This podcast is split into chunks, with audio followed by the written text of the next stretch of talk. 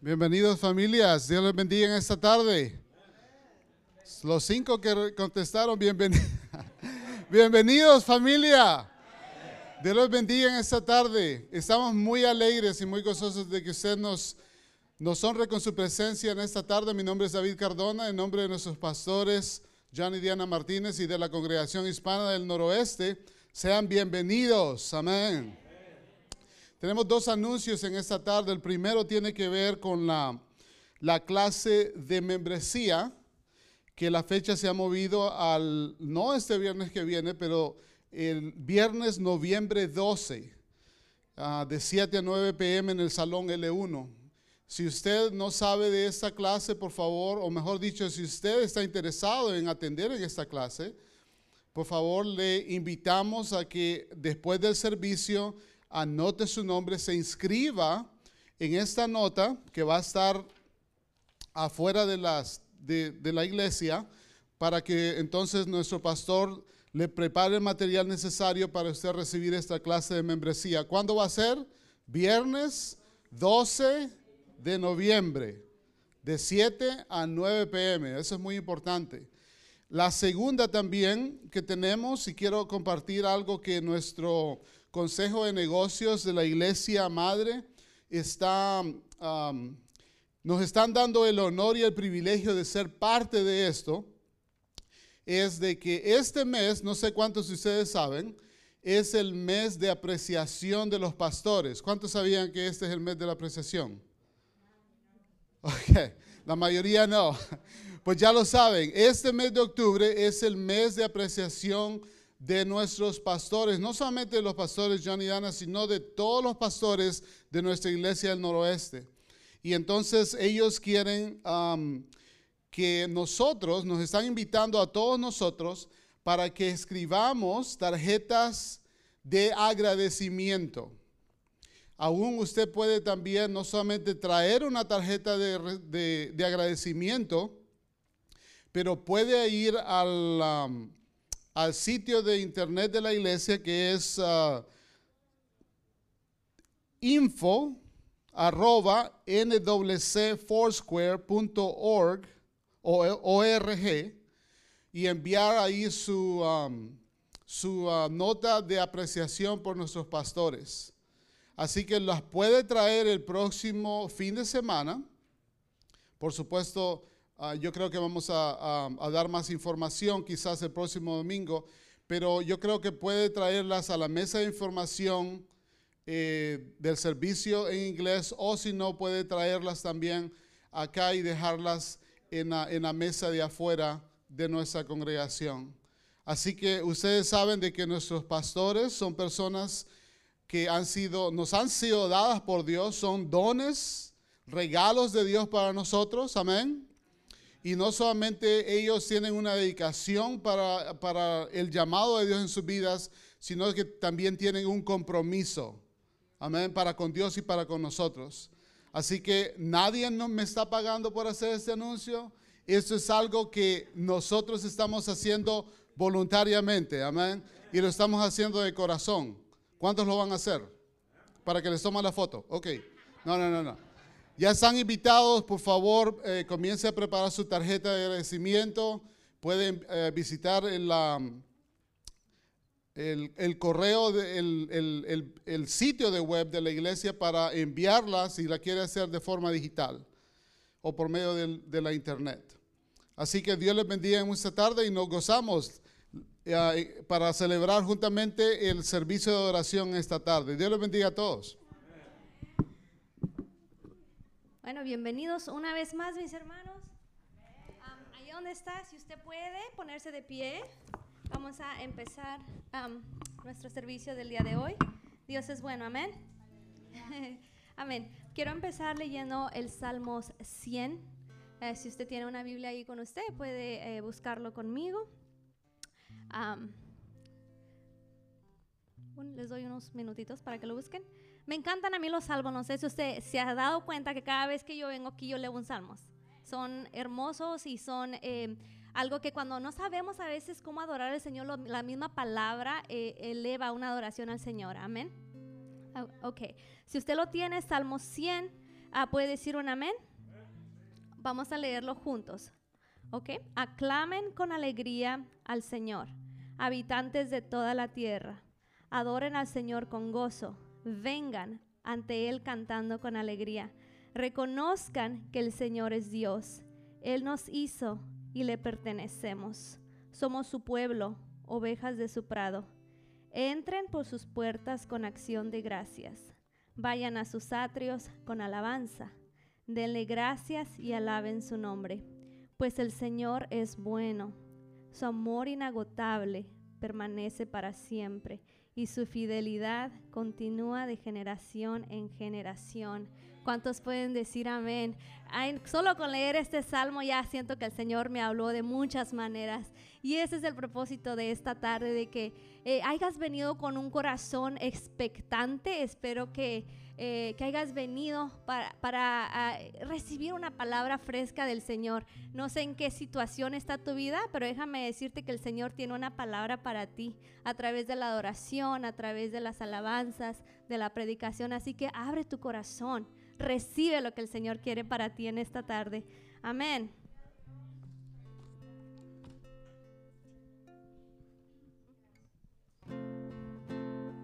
Gracias Señor por ese amor inagotable, Jesús. ¿Me puedes ayudar con tus manos? Eh, mucho mejor. A ver así. Todos juntitos. Ah, mucho mejor. Vamos a cantar. De las cenizas me has levantado, el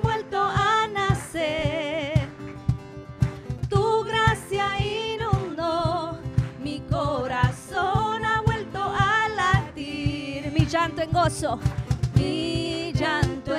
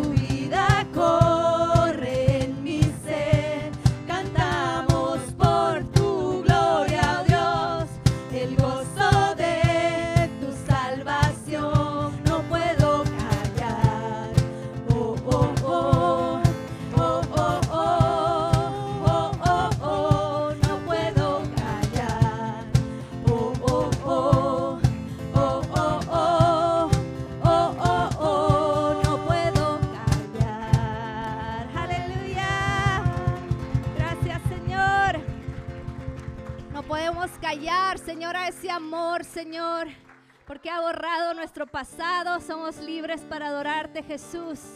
Gracias, Cristo. Te adoramos, Señor.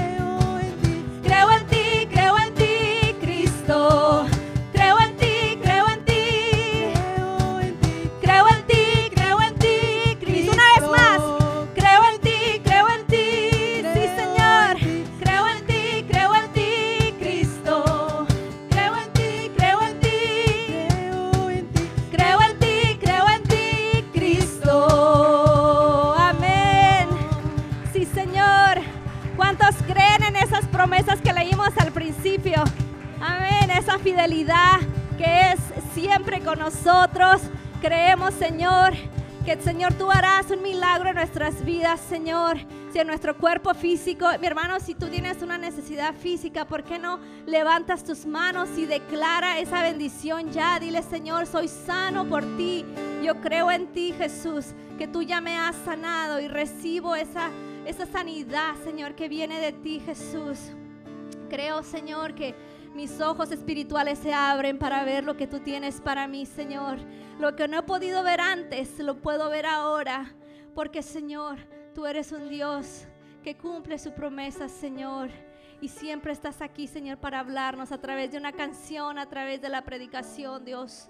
Y queremos, Señor, en esta tarde declarar, Señor, tu grandeza, Señor. Declarar que tú eres digno. Ahí donde está mi hermano, si usted puede levantar sus manos y declarar que el Señor es santo, que el Señor es digno, que el Señor es digno de tu adoración, de nuestra adoración.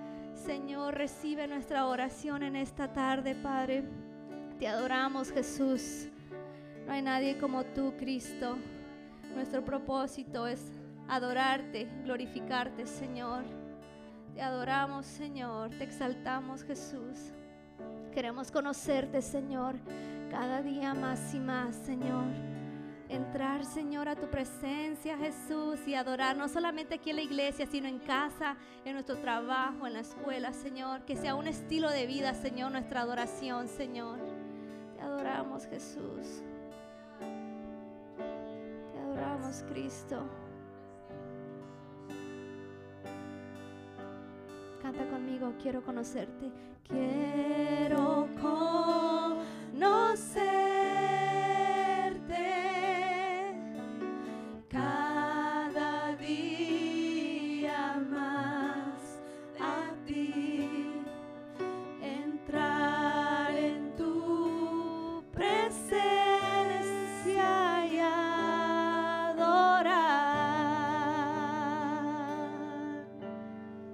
Revelanos tu gloria.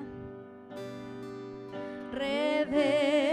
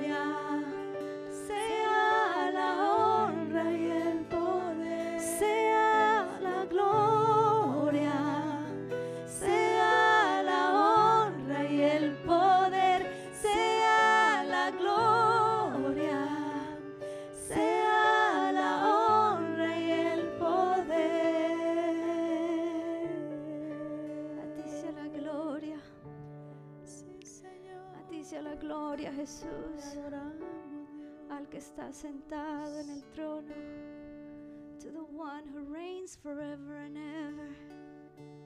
Sea la gloria, sea la gloria, be all the glory, be all the honor and the power and the praise. Gracias, Señor. Queremos conocerte más, Dios conocer esa voluntad que tú tienes. Te amamos Dios, te adoramos Cristo. Gracias Señor.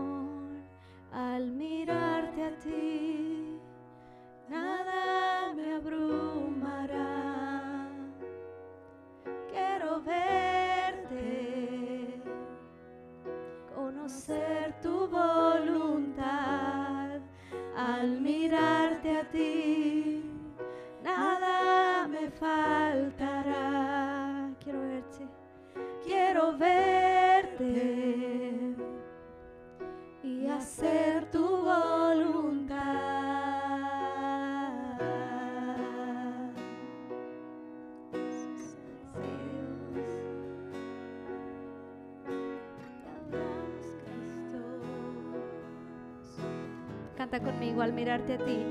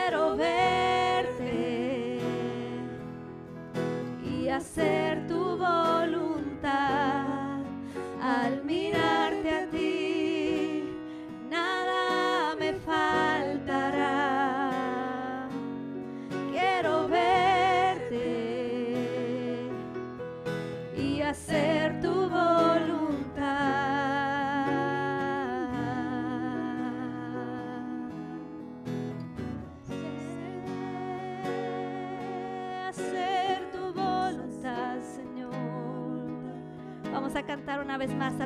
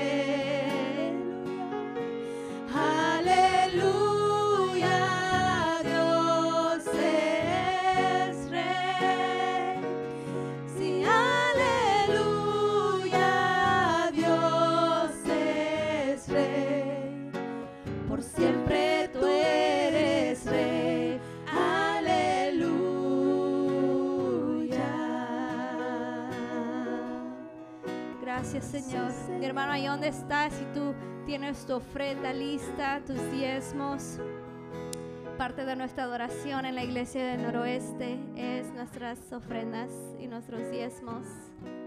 Y queremos honrarte, Jesús, con nuestros diezmos y nuestras ofrendas, Cristo. Te adoramos, Cristo. Gracias, Señor.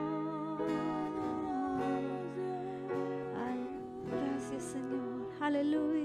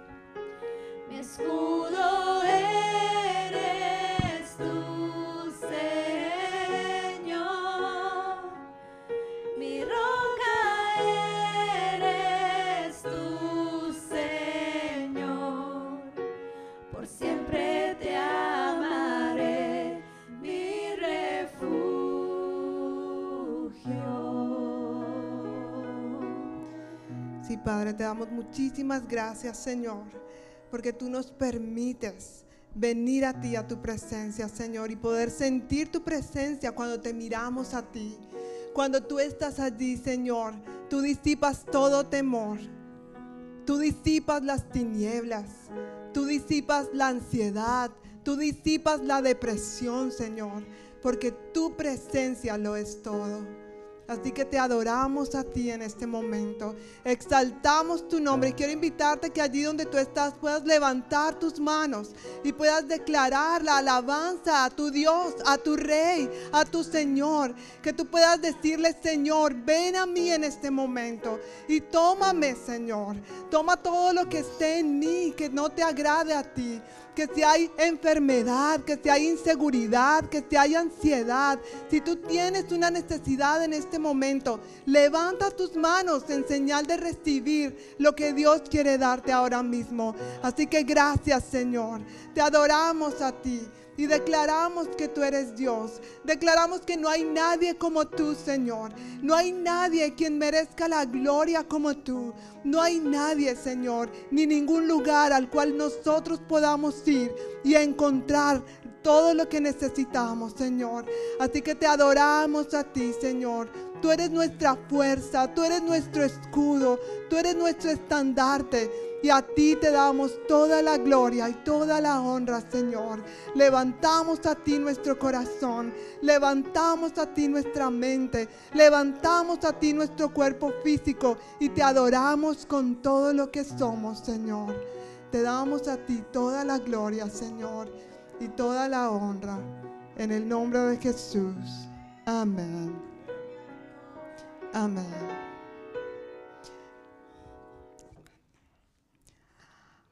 Bueno, buenas tardes a todos. Bienvenidos, pueden tomar asiento. Y vamos a comenzar con el estudio de la palabra de Dios en esta tarde. Quiero por favor pedirte que abras tu Biblia en Hechos, capítulo 9. Hechos, capítulo 9. Y es interesante que hace Perdón, sí, se me olvidó un anuncio. Por favor, los niños chiquititos pueden ir a la escuela dominical con tía Elisa hoy. Recuerden, por favor, llevar sus dos tickets. Es importante llevar los dos tickets.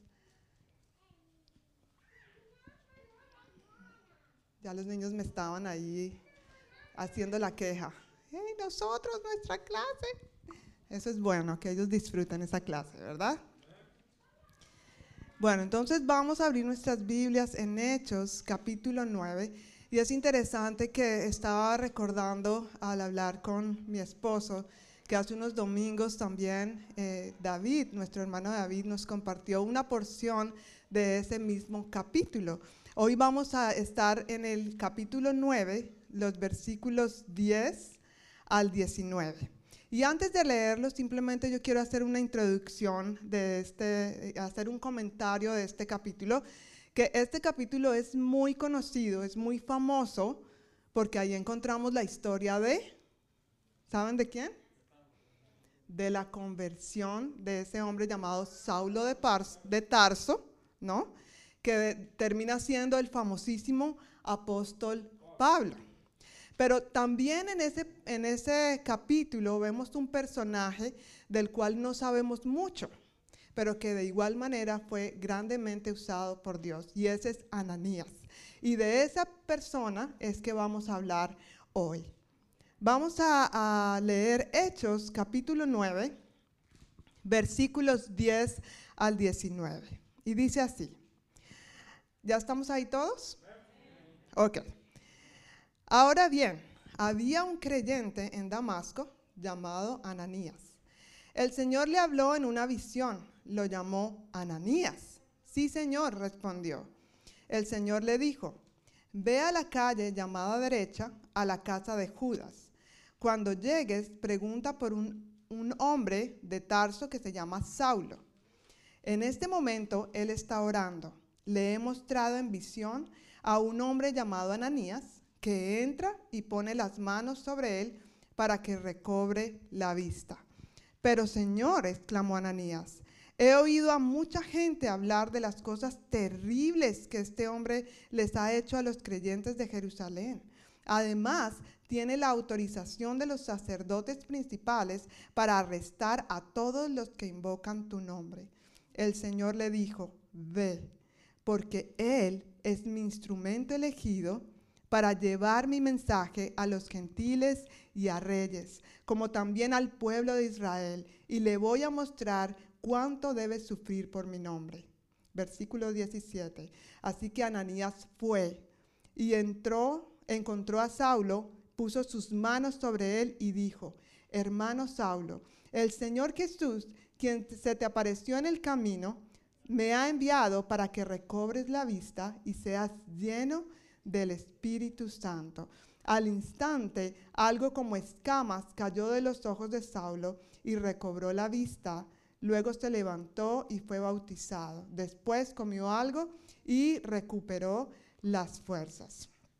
Yo creo que siempre este capítulo yo lo había leído pensando en el apóstol Pablo, siempre en lo que Dios quería hacer con el apóstol Pablo, en el milagro y la conversión de un corazón tan duro de este hombre, que como vemos ahí, y si usted no ha leído este capítulo, vemos capítulos anteriores que él era un asesino de cristianos. Es más, él tenía el permiso de los mismos, de las mismas autoridades para ir a arrestar y matar a todos esos cristianos, ¿verdad? Entonces, la prédica de, de hoy eh, se llama Abrazando la visión. Abrazando la visión. Y vamos a ver cuatro puntos que quiero resaltar de cómo Ananías abrazó la visión de Dios. Lo primero que quiero resaltar es que Ananías abrazó la visión de Dios que Dios tiene para todos sus hijos. Y eso lo encontramos en la primer partecita del versículo 10, que dice ahí, ahora bien, había un creyente en Damasco llamado Ananías. Si usted está leyendo la nueva traducción viviente, allí traducen, eh, dicen que Ananías era un creyente. Era, es lo único que sabemos de él, prácticamente. Lo que está ahí en este, en este pedazo es lo único que sabemos de él. Pero esta palabra creyente no es la que encaja perfectamente con la descripción que realmente era Ananías. Yo no sé si en su Biblia, pero en la mía la palabra creyente tiene un asterisco. Eso quiere decir que tú lo puedes buscar un apunte en el pie de página de la Biblia. Y dice ahí en la parte de abajo que en griego, la palabra en griego de esta palabra creyente es discípulo. No, Ananías no era solo un creyente, era un discípulo. Y en otras versiones de, de la Biblia también vemos que no dice ahí creyente, sino discípulo. Y quiero hacer énfasis en estas dos palabras y voy a pasar rápidamente por este punto porque es algo que el pastor John ya nos ha hablado mucho en todo lo que hemos venido hablando del libro de Marcos. Y no es el pastor John, en realidad es el Señor que nos ha venido hablando a cada uno de nosotros entre la diferencia entre un creyente y un discípulo. Hay una gran diferencia. Si salimos a la calle y preguntamos a la gente si cree en Dios, y hacemos una encuesta. Es más, nosotros en la República Dominicana para una actividad de jóvenes hicimos esto y nos encontramos con que la mayoría de la gente dice, sí, claro. ¿Usted cree en Dios? Sí, claro. Y si hablamos de nuestras culturas hispanas, para no ir muy lejos, nuestra familia. Si tú le preguntas a, tus familiares, ¿usted cree en Dios? Y la gente, claro, claro, yo creo en Dios. Pero yo creo que tú y yo estamos de acuerdo con la afirmación que voy a hacer en este momento. Y es que muchas personas que dicen creer en Dios, su estilo de vida no reflejan lo que dicen creer. ¿Estamos de acuerdo? ¿Sí? Hemos visto personas así o quizás nos hemos identificado que decimos creer en Dios y muchas veces nuestro estilo de vida no refleja lo que creemos. ¿Estamos de acuerdo con esta afirmación? Bueno, partiendo de esta afirmación, es importante que entendamos que allí es donde radica la diferencia entre un creyente y un discípulo. Y vamos a, hablar un poquitito acerca de esto. Un creyente es aquel que cree en Jesucristo. Por eso es un creyente. Un creyente, muchos de esos creyentes han entregado su vida a Jesús, han aceptado a Jesús como Señor y Salvador y han entregado su vida a Jesús, pero no totalmente. Pero no totalmente. Un creyente es aquel que vive su vida, su camino, e invita a Jesús a intervenir en ciertas partes de su vida para que en algunos momentos el Señor le ayude, el Señor le bendiga, el Señor le prospere, el Señor le dé sabiduría. Yo puedo definir esto, y hace mucho no usaba este término, esto es como creer en el Dios bombero. ¿Tú has ¿Alguno de aquí ha escuchado ese término del Dios bombero? Bueno, te voy a explicar. Voy a hacer un ejemplo. ¿Cuántos de aquí saben que los bomberos existen? Levanten la mano. Todos saben que los bomberos existen. Ahora, ¿en qué momento tú piensas en los bomberos? Cuando ves las montañas por allá incendiando, ay Señor, manda a los bomberos, bendice a los bomberos, Señor. ¿Sí? En ese momento es que nosotros nos acordamos de los bomberos. Y a veces, muchas veces en nuestra vida vemos a Dios como el Dios bombero. No nos acordamos de Dios, pero cuando hay un incendio, Señor, ven y apaga este incendio que se me va a quemar la casa. ¿Sí? Yo no sé usted, pero yo he estado en esa situación. ¿Sí? Cuando he caminado como creyente solamente, he tenido mis planes, he tenido mi vida, he tenido mis metas. Y cuando hay un incendio, entonces me acuerdo del Señor, ven por favor y apaga el, el incendio. ¿Sí? Ahora vamos a ver lo que es un discípulo. Un discípulo es aquel que sigue a Cristo no solamente es un creyente, es un creyente en Jesucristo. Ha entregado su vida a Jesús, pero esto le lleva a una acción de seguir a Cristo. Y esta acción tiene muchas implicaciones, entre esas dejar su comodidad. Ya no son mis planes, son tus planes, Señor. Un discípulo es aquel que acepta la invitación de Cristo a no no llama a Cristo a intervenir en su vida, sino que acepta la, invitación de Cristo de ser parte de su equipo y de su plan para llevar a cabo lo que Dios tiene preparado. Si nosotros vemos en la Biblia, en los salmos, hay un salmo que habla acerca de que Dios te creó a ti y a mí. Y dice que en su libro están escritas todas las cosas acerca de nosotros. Antes de que tú y yo naciéramos, Dios ya tenía un plan para ti. Yo no sé si les he compartido esto rápidamente, pero yo no fui una hija planeada. Yo llegué así, ¡plin! Cuando menos mis padres lo estaban esperando.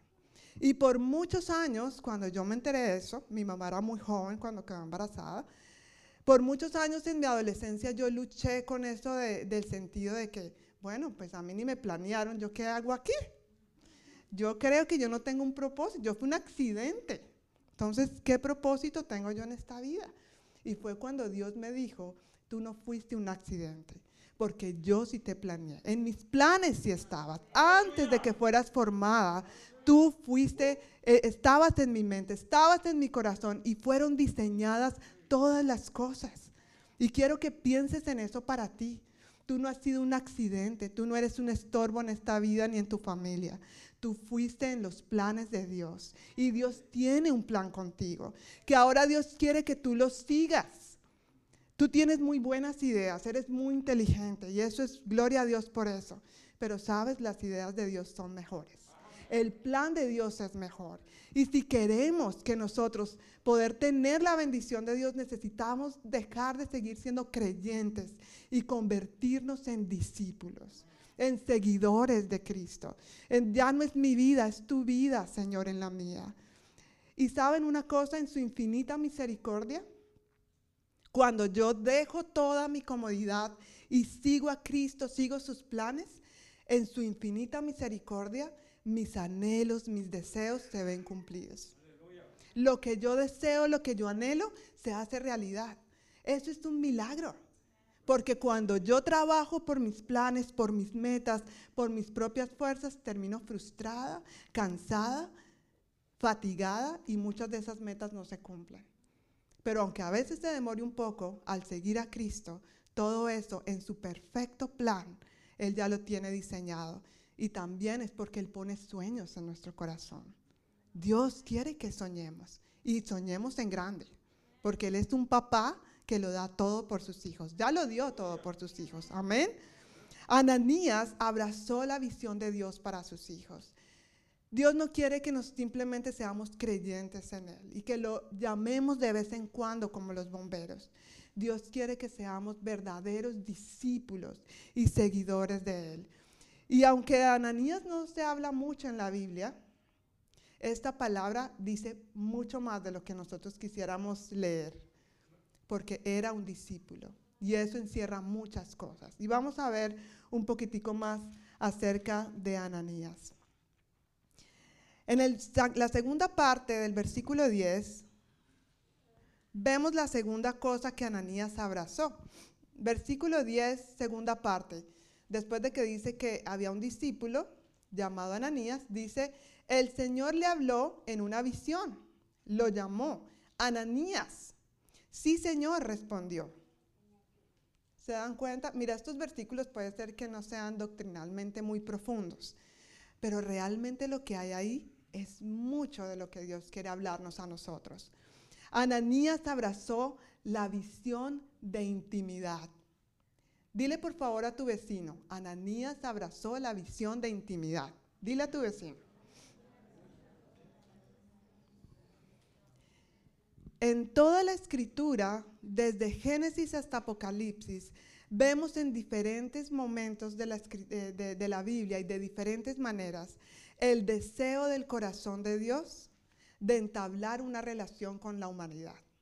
De diferentes maneras. Prueba de eso está que Él mandó a su único hijo a morir por los buenos y por los no tan buenos. Por los buena gente y por los no tan buena gente. Por todos nosotros. Él envió lo más preciado para convertirlo en alguien como tú y como yo.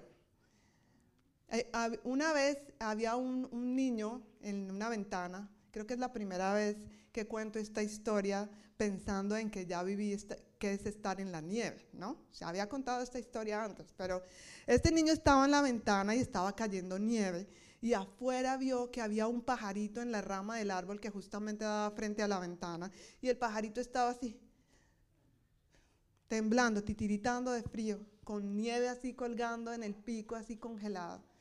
Y el niño abre la ventana desesperado y le dice, pajarito, ven acá, ven pajarito. Y el pajarito, sin entender. La mamá fue viendo desesperada, el niño le dijo, mi amor, él no te entiende. La única manera que él te puede entender es que tú te conviertas en un pajarito. Y eso fue lo que hizo Jesucristo por ti y por mí. Dios estaba ya viendo a la humanidad sufriendo cómo nos matábamos los unos a los otros. Y dijo, la única manera que puedo hacer para que ellos me entiendan es enviar a un pajarito que sea como uno de ellos y que puedan escuchar el mensaje que yo tengo para ellos. Y desde ese momento Jesús vino aquí, e, él, fue el mayor ejemplo. Él tenía compromisos, él tenía ministerio, él pasaba con sus discípulos, pero aún así nunca dejó de estar tiempo con su Padre Celestial. ¿Ustedes se imaginan Jesús siendo Dios necesitando tiempo con su Padre Celestial? ¿Cuánto más nosotros necesitamos pasar tiempo con nuestro Padre Celestial? Ananías abrazó esta visión. Y prueba de esto está en que Dios lo llamó una sola vez. Ahí dice que el Señor lo llamó, ¿verdad? Ananías. Y entonces Ananías respondió, ¿qué? ¿Qué? ¿Quién me habla? ¿Eso dice la Biblia que dice? No, él inmediatamente dijo, sí, Señor. Ananías sabía que era Dios. Él no estaba dudando, oh, voces del más allá, ¿quién me habla? No. Él sabía que era Dios. Y para que esto se lleve a cabo, se necesita tiempo con el Señor. Yo recuerdo cuando hace muy poquito tiempo, cuando John y yo estábamos de amores. Bueno, seguimos, seguimos, seguimos de amores. Los apuntes de mi esposo. Entonces, cuando comenzamos nuestros amores, ya vamos a cumplir 17 años de casados, imagínate. Y yo me acuerdo al principio cuando éramos amigos, él me llamaba y, aló, aló, ¿quién habla? Yo no entendía, no, no podía reconocer su voz. Pero con el tiempo yo ya sabía hasta la hora que él me llamaba. Sonaba el teléfono, nadie conteste, nadie conteste, es para mí. Y nadie podía coger el después como una hora, ¿no, mi amor? O más. Eso me trajo algunos problemas familiares. Pero sí o no que cuando para reconocer una voz uno necesita tiempo, pasar tiempo con Él, escuchar su voz, es igual con Dios. Si no pasamos tiempo con el Señor, ¿cómo vamos a conocer su corazón? Cuando Él nos hable, ¿cómo vamos a saber que es Dios quien me está hablando? Y saben una cosa, es una realidad que tenemos muchísimas voces compitiendo por nuestra atención el trabajo, los hijos, sus situaciones. Ahora que no están mis hijos acá puedo decir, porque cuando están los niños a veces, ay, ahí está mi hija. Lo siento, mi amor. Bueno, ya, lo voy a decir. A veces nos toma tiempo. Los niños viven situaciones y a veces tengo que escuchar a Sara cómo se está sintiendo, qué fue lo que pasó y qué fue lo que le dijeron y cómo se lo dijeron para poder entender su corazón y poder ayudar en su conflicto. Y quizás para nosotros como papás es como, ay, no, eso no es nada. Para ellos es un problema. Ahora los problemas de Juan Esteban, eso es otro nivel. A él, y como está como luchando con el inglés y el español, me toca prestarle atención darle tiempo, que él, eh, eh, eh, eh, eh, y piense la palabra para poder expresar. Toma tiempo. Necesitamos tomar tiempo con el Señor. Necesitamos entender su corazón. Necesitamos saber que Él toma tiempo para cada uno de nosotros, hablarnos, entendernos, aconsejarnos, abrazarnos, animarnos. Pero eso no lo podemos hacer simplemente viniendo al servicio de 5 a 7, cada domingo.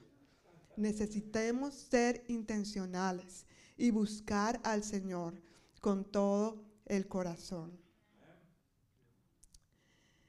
Esta decisión, ser intencionales para sacar tiempo con el Señor, se hace más fácil cuando entendemos que la intimidad con el Señor es cuestión de vida o muerte. ¿Lo has pensado alguna vez así? Esto realmente a mí impactó mi corazón cuando yo estaba estudiando esto. Mi tiempo con Dios, mi intimidad con el Señor es cuestión de vida o muerte.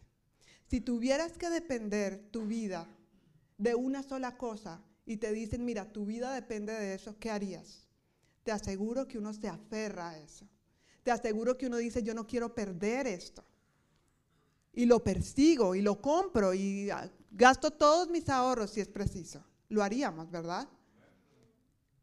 Mi intimidad con el Señor es cuestión de vida o muerte. Si tú lees Juan capítulo 15, no lo vamos a leer, pero en este capítulo hace la representación y Dios dice, yo soy la vid, ¿sí? Y la vid es esa, esa matita de donde salen las uvas. Y dice, y ustedes son y ustedes son las ramas, ustedes son los pámpanos. Y en una parte de Juan 15, eh, usted puede leerlo en su casa, dice, apartados de mí, nada podemos hacer. No es, eh, para, no es, no es un misterio que si tú tienes una planta y le cortas una rama, se va a morir. No podemos pensar en que la rama va a seguir viva o va a seguir viva por algunos días, pero va a morir. Y yo les puedo compartir de mi experiencia personal, cuando han habido momentos de mi vida en donde no he buscado a Dios constantemente. Y he pensado que así está bien y que eso es suficiente. Pero ¿saben cuál ha sido el resultado? Termino sintiéndome sola, termino regañando a toda mi familia de mal genio, termino quejándome por todo, termino perdiendo de vista el plan que Dios tiene para mí. Nuestro cuerpo, nuestra alma, nuestro espíritu está siendo ministrado constantemente. Y yo no sé si tú te das cuenta, pero si tú quieres edificar tu espíritu, tú tienes que ser muy eh, intencional. Tú tienes que sentarte, leer la Biblia, sacar tiempo para orar. Pero tú prendes la televisión, tú estás siendo ministrado. Pornografía, mentiras, violencia. Prendes la, la radio, si no es cristiana, ¿qué dicen las canciones ahora? Ya no son poemas de amor como hace unos años. Ya son cosas terribles que nuestros jóvenes están escuchando.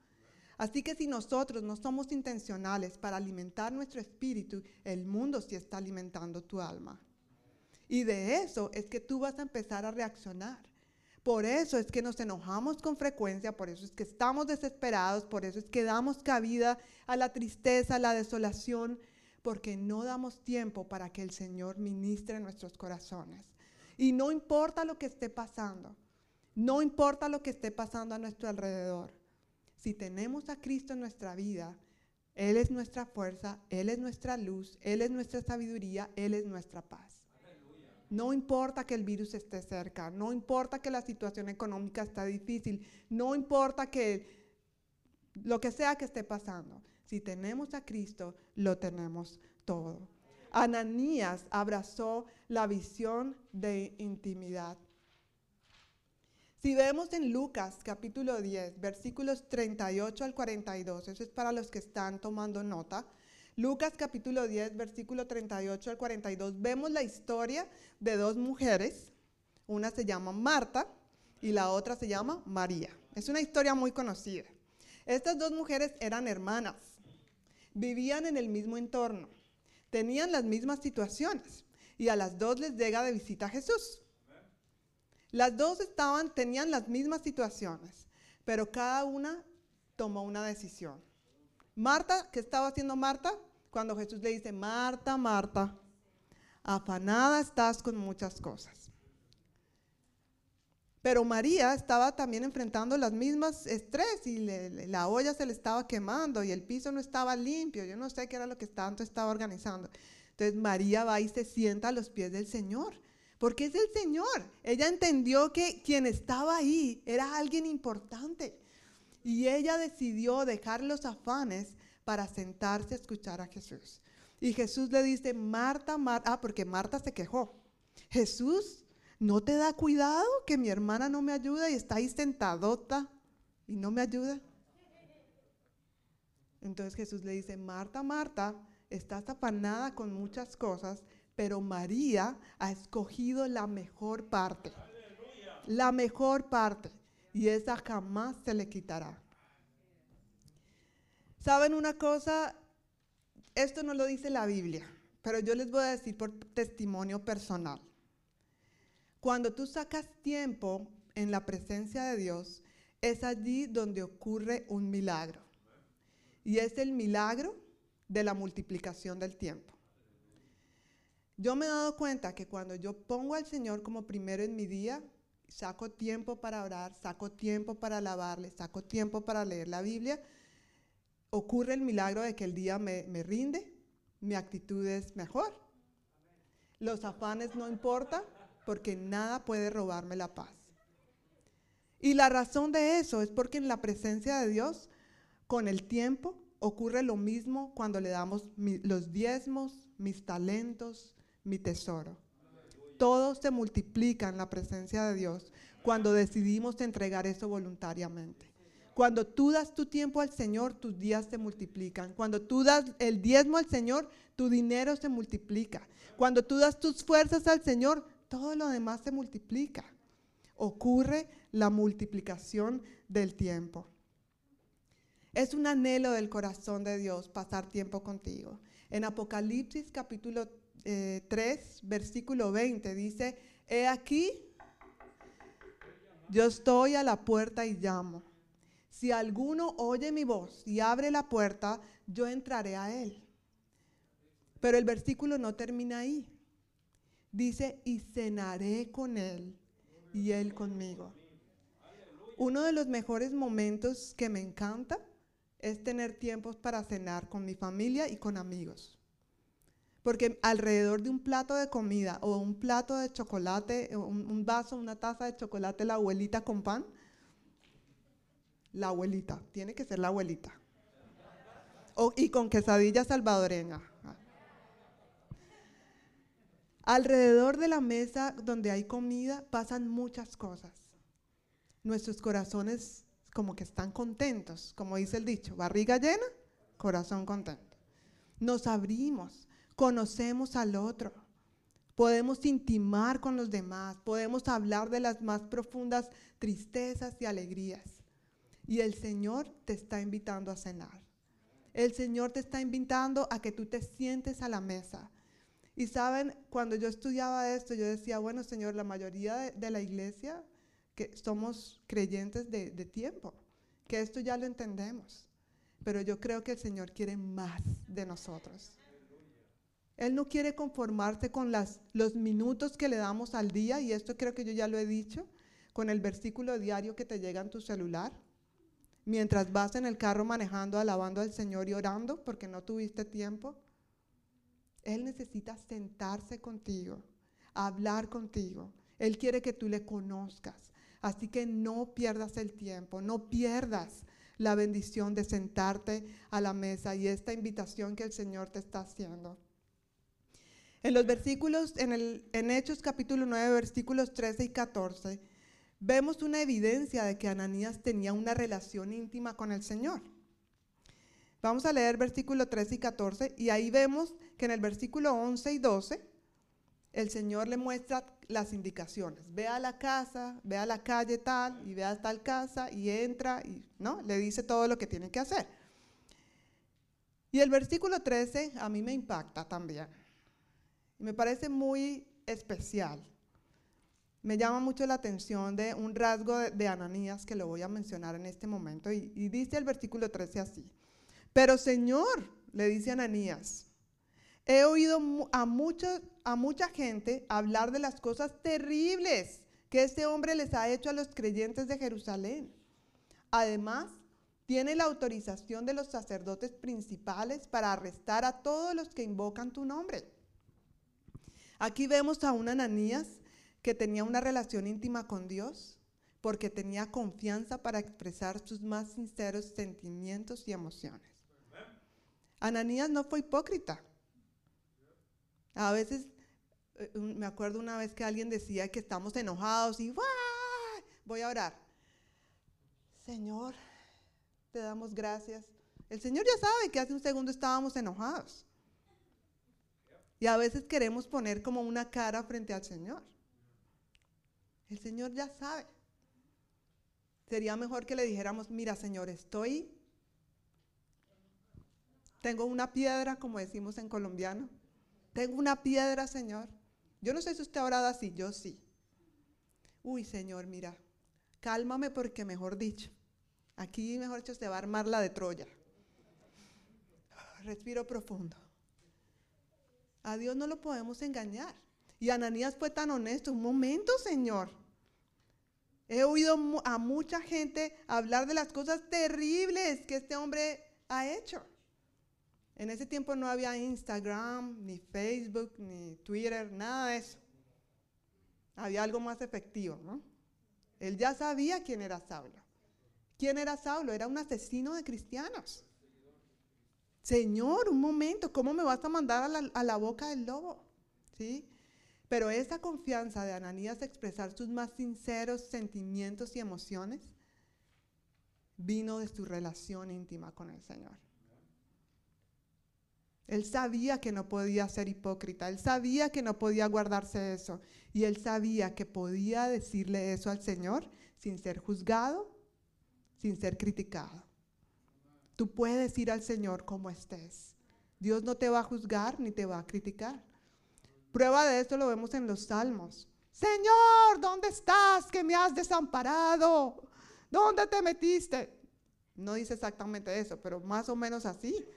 Si vemos cómo los salmos son, es una lloradera y una quejadera, pero al final de cada salmo vemos la victoria y vemos la provisión de Dios en el salmista para darnos ánimo. Esta relación con el Señor no es solamente de una sola vía, es de doble vía. En el versículo 15 y 16, si esto es impactante, el versículo 15 y 16 me impactó más todavía, porque el Señor le responde, le dice versículo 15, el Señor le dijo, ve, porque Él es mi instrumento elegido para llevar mi mensaje a los gentiles y a reyes, como también al pueblo de Israel, y le voy a mostrar cuánto debe sufrir por mi nombre. Muy pocas veces en la Biblia vemos que Dios da sus razones. Él es Dios y Él no tiene por qué darle explicaciones a nadie. Pero porque amaba a Ananías y tenía una relación íntima con Él, Dios siendo Dios toma tiempo para animar a Ananías y decirle, ve, porque, y le da las razones por las cuales lo está enviando a hacer lo que lo, que lo está enviando a hacer. Eh, yo no sé si para usted, pero eso para mí es impactante. Dios siendo Dios toma tiempo. Así como cuando nosotros cogemos a los niños y nos agachamos y les decimos, mi amor, mira, esto que te estoy pidiendo es por tu bien. Porque si lo haces, esto, esto, esto y lo otro. Por amor, por relación íntima. ¿Ustedes se acuerdan de Jonás? Jonás fue enviado. Dios no le dio explicaciones. Dios perdonó al pueblo y Jonás estaba afuera esperando que el fuego consumidor viniera y se comiera a toda esa gente. Dios no le dio explicaciones, pero sí fue en el caso de Ananías, un hombre que se habla muy poquito en la Biblia, pero que vemos que era un verdadero hombre de Dios y que tenía una relación poderosa con el Señor. La razón por la cual Dios se muestra tan amoroso para darle explicaciones a Ananías lo vemos en Juan, y eso sí quiero que lo busquemos, por favor. Juan capítulo 15, versículos 14 y 15.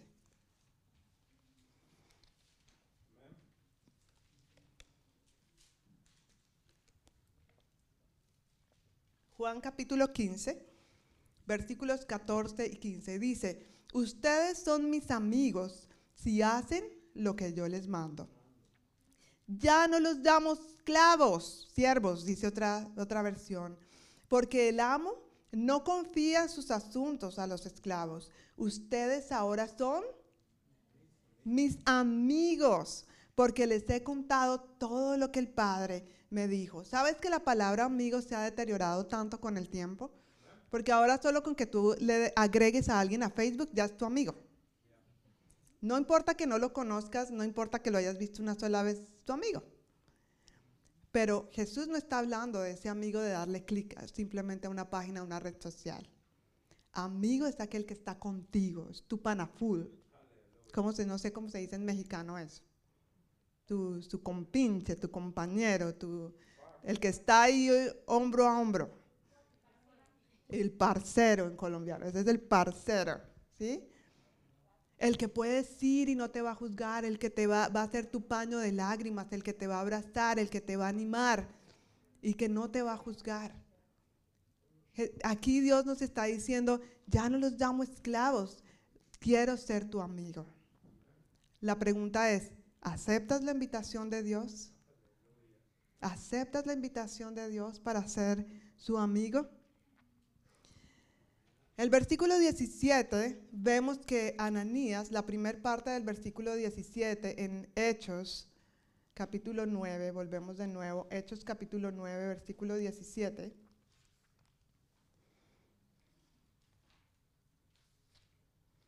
Dice ahí, así que Ananías fue y encontró a Saulo. Ananías abrazó la visión de la obediencia. Después de escuchar las indicaciones de Dios y de él poder expresar su corazón, dice que Ananías, sin una palabra más, fue. Y sabes, aquí se ve muy fácil, y vamos a hablar un poquitito más de las circunstancias que rodeaban a Ananías en ese momento. Pero yo creo que Ananías fue, ok, Señor, voy a ir. A veces nos cuesta. Mientras estudiaba este mensaje, me acuerdo cuando nosotros estábamos en la República Dominicana y el Señor dice, es hora de que ustedes salgan. Fue duro. Cuando tú crees que ese es tu plan y estás bien ahí, y a veces cuando estás bien acomodadito, cómodo, es cuando Dios dice, es hora de salir. Entender eso, que era el plan de Dios, fue duro. Pero al estar aquí, estamos tan contentos de poder conocerles y poder ser parte de esta congregación hispana aquí. Estamos convencidos que es la voluntad de Dios de que mi esposo y mis hijos y yo estemos aquí. Amén. No es fácil dar el paso, pero tenemos que confiar que es lo mejor que Dios está diciendo. Amén. Un obstáculo para que nosotros obedezcamos muchas veces es el orgullo. Cuando nosotros estamos tan aferrados a nuestros propios pensamientos, nuestros propios planes, creemos que siempre llueve para abajo, pero en los planes de Dios a veces llueve para arriba. No sé si usted me entiende. A veces yo he orado pensando que Dios va a responder de cierta manera y resulta que la respuesta es completamente diferente. Y me enseña cada vez más a depender y a creer más de su plan porque en ese momento es cuando mi orgullo, el globo de mi orgullo, se explota. Y cuando me doy cuenta una vez más, Señor, no lo sé todo. Tengo que reconocer que tu plan es mejor. Tengo que reconocer que mi plan no era tan bueno. No era bueno en realidad. Así que decido, Señor, confiar en ti. Aunque parezca loco, aunque parezca irracional, debemos confiar que el plan de Dios es lo mejor. Ananías abrazó la visión con honestidad. Ananías no fue y dijo, ok, Señor, haciendo el, el, ¿cómo se dice? La comparación con Jonás. Jonás fue a regañadientes. Voy a ir a predicarles a esos impíos, incircuncisos, pecadores. Está bien, voy. Después de que se lo tragó el pez, ¿no? Eso es, importante recordar. Fue después de que se lo tragó el pez que él dijo, ok, Señor, ya no tengo alternativa, voy a ir a predicarles a esos impíos. Pero lo que no se esperó Jonás fue que ellos se arrepintieron. Pero mira Ananías en el versículo 17, la segunda parte, después de que dice que Ananías fue y encontró a Saulo, puso sus manos sobre él y le dijo, ¿qué le dijo? Aquí estás, impío pecador, por fin te veo la cara. ¿Eso fue lo que le dijo? Le dijo, hermano Saulo. En ese momento no tenía acceso al apóstol Google para ver quién era Saulo, mirar su Facebook o su Instagram. Lo único que él había escuchado era lo que la gente había dicho de él, que era un asesino y que tenía permiso para hacer lo que quisiera con esos cristianos. Lo que Dios le estaba pidiendo era loco, lo estaba mandando a donde un asesino que quizás no había cambiado. Yo no sé, yo creo que yo hubiera pensado así. Ay Señor, ¿tú crees que ese hombre cambió? Solamente porque tú te le apareciste en el camino, pues sí. Así fue como pasó. Y él abrazó la, la, visión con tanta honestidad que llegó y de una vez le dijo, hermano Saulo, el Señor Jesús, quien se te apareció en el camino, me ha enviado para que recobres la vista y seas lleno del Espíritu Santo. Ananías no fue egoísta. Después de que Dios le dijo eso, a ve porque yo lo voy a usar, Ananías hubiera podido pensar, ¿y por qué no me usas a mí? ¿Por qué a él? Yo he sido más obediente, yo voy a la iglesia todos los domingos, yo sirvo en la escuela dominical, yo le predico a todos mis vecinos y ese que es un matón de cristianos, ¿lo vas a usar? Pero Ananías entendía que el plan de Dios era mejor. Fue, llegó allá y le dijo, hermano Saulo, extendió sus manos, oró y dice que al instante algo como escamas cayó de los ojos de él. Sabes, tu obediencia y la mía pueden abrir puertas para milagros que ocurran en la vida de otros. Tu obediencia y la mía puede hacer que otros puedan ver a Cristo. Que tus escamas caigan de sus ojos para que puedan ver la obra de Dios en tu vida, en tu familia. Pero eso no va a ocurrir por casualidad. Necesitamos intimar con Dios, necesitamos escuchar a Dios y necesitamos obedecer a Dios. Ananías abrazó esta visión.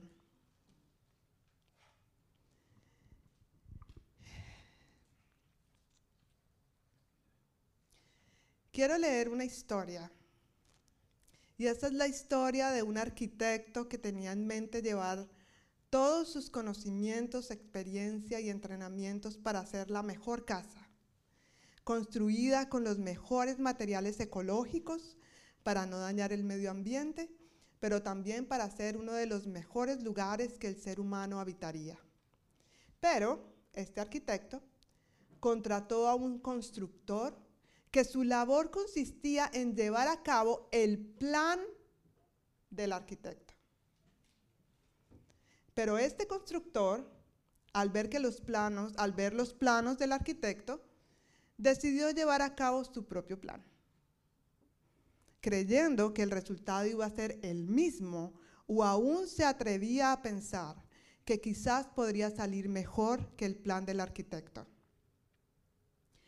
¿Cómo podría el arquitecto garantizar su trabajo si la intervención del constructor no seguía los lineamientos ni el plan del experto? Es una pregunta que quiero que nos hagamos. ¿El arquitecto podría garantizar que el trabajo final de esa casa era como él lo había planeado? Si el constructor había hecho su propio plan.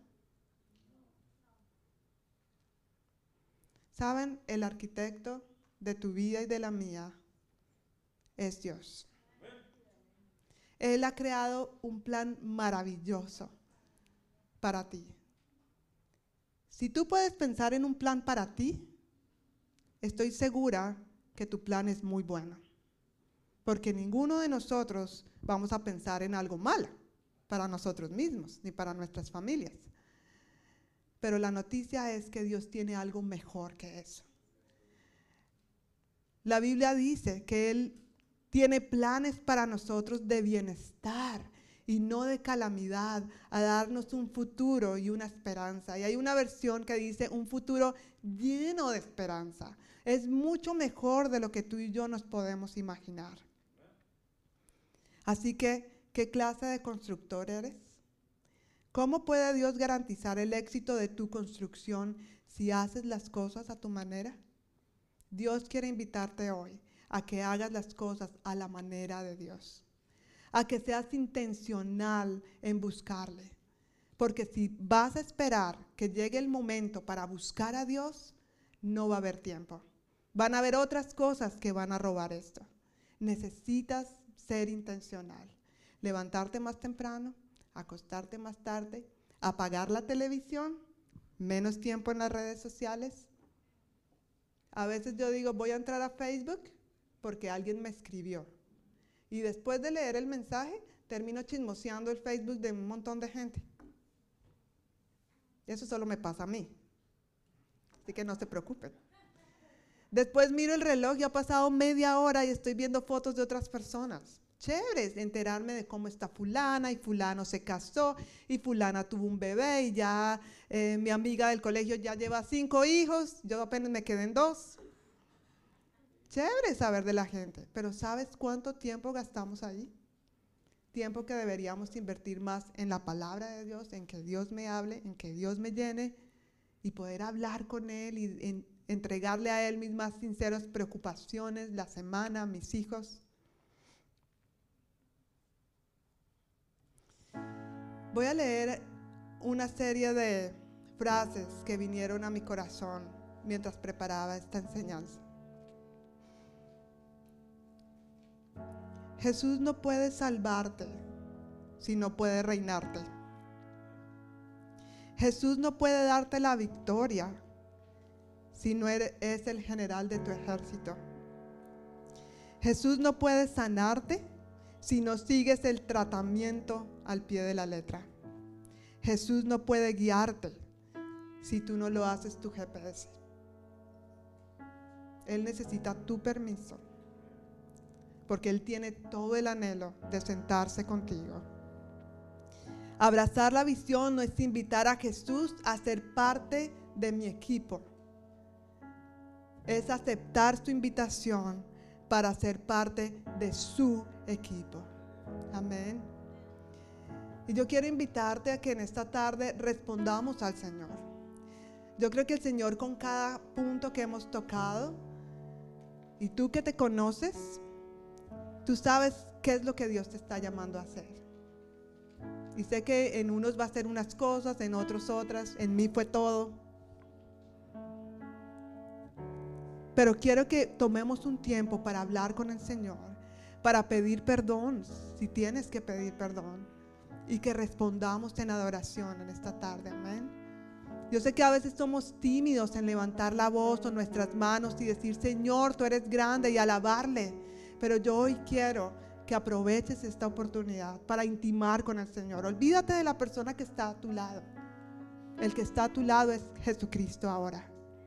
Y Él quiere tocarte. Él quiere llenarte. Así que cierra tus ojos por un momento. Quiero invitarte a que por favor tomes un tiempo allí para hablar con el Señor.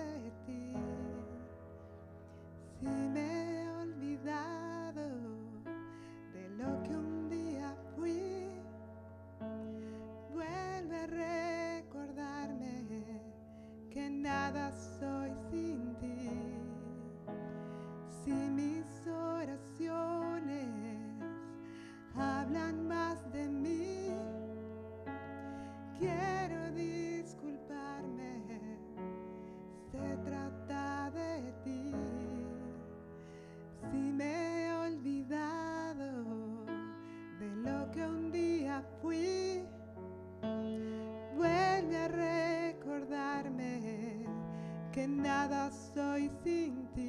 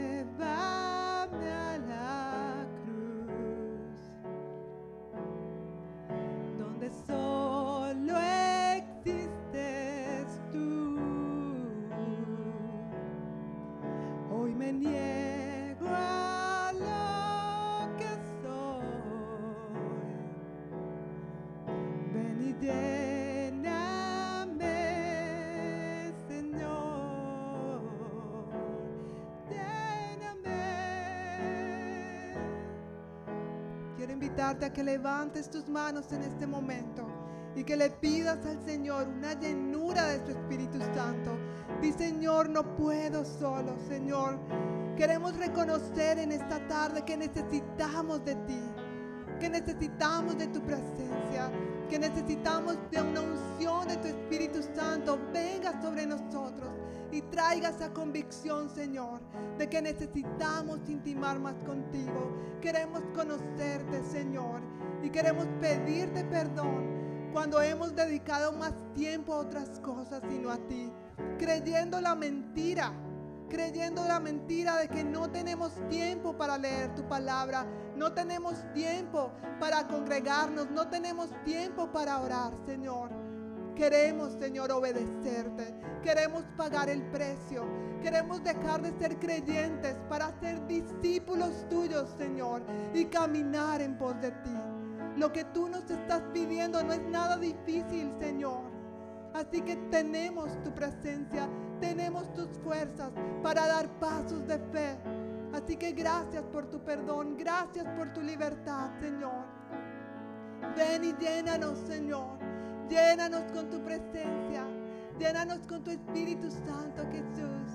Gracias, Señor. Ven y llena nuestro corazón. Ven y llena nuestro corazón. Ven y llena nuestro corazón. Ven y llena nuestro corazón, Jesús. Ven y llena nuestro corazón. Ven y llena nuestro corazón. Ven y llena nuestro corazón, Jesús. Ven y llena nuestro corazón. Ven y llena nuestro corazón. Ven y llena nuestro corazón, Jesús. Ven y llena nuestro corazón.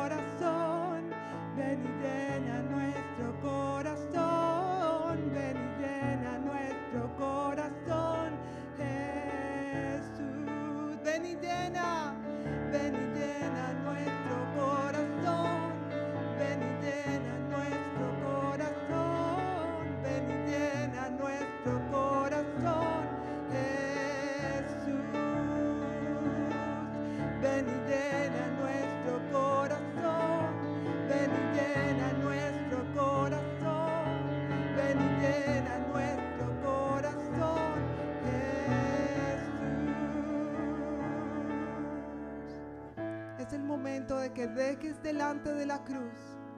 En este momento cualquier cosa que pueda obstaculizar, que el Espíritu Santo te llene. Si sientes que hay una preocupación, si sientes que hay orgullo, si sientes que hay una situación que está impidiendo que el Espíritu Santo te llene ahora mismo, déjalo a los pies del Señor. Y dile, Señor, aquí está esto, aquí está esta carga, aquí está esta preocupación. Tómala, Señor. Y decido llenarme de tu presencia. Decido llenarme de tu poder. Decido llenarme de tu palabra. Así que deja esto a los pies del Señor. Y dile una vez más, llena nuestro corazón, Señor. Ven y llena. Ven y llena nuestro corazón.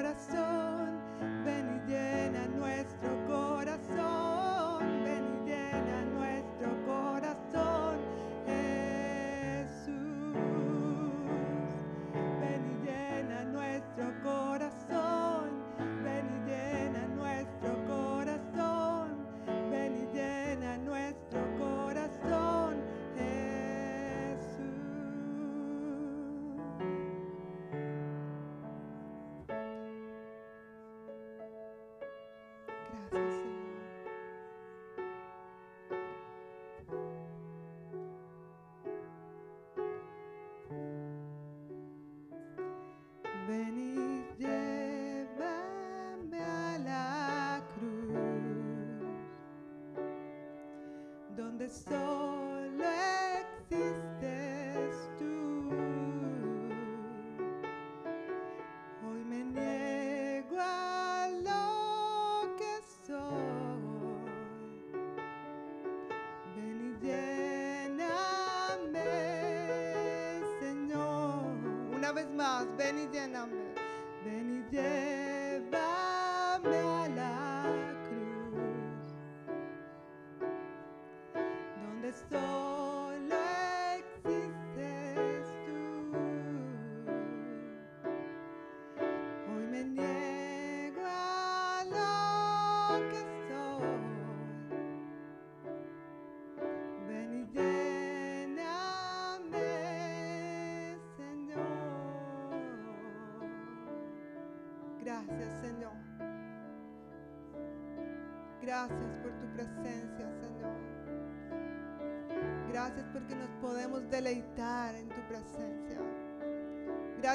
Podemos recibir tu abrazo. Gracias porque podemos escuchar tu consejo, escuchar tus palabras, Señor. Te adoramos a ti, Rey de Reyes. No hay nadie como tú, Señor, que merezca la gloria y la honra. Así que levantamos a ti nuestros corazones, dándote a ti el honor que tú mereces, siendo Dios, siendo Rey de Reyes y Señor de Señores. Anhelas intimar con nosotros, con tus hijos, Señor. Gracias por esto, Señor. Gracias por ese regalo maravilloso de tu presencia, por ese regalo maravilloso de tu amistad, por ese regalo maravilloso de tus palabras que nos guían, Señor. Te adoramos a ti, Jesús. Te damos a ti toda la gloria, Señor, toda la honra. Aleluya, Señor. Gracias, Señor.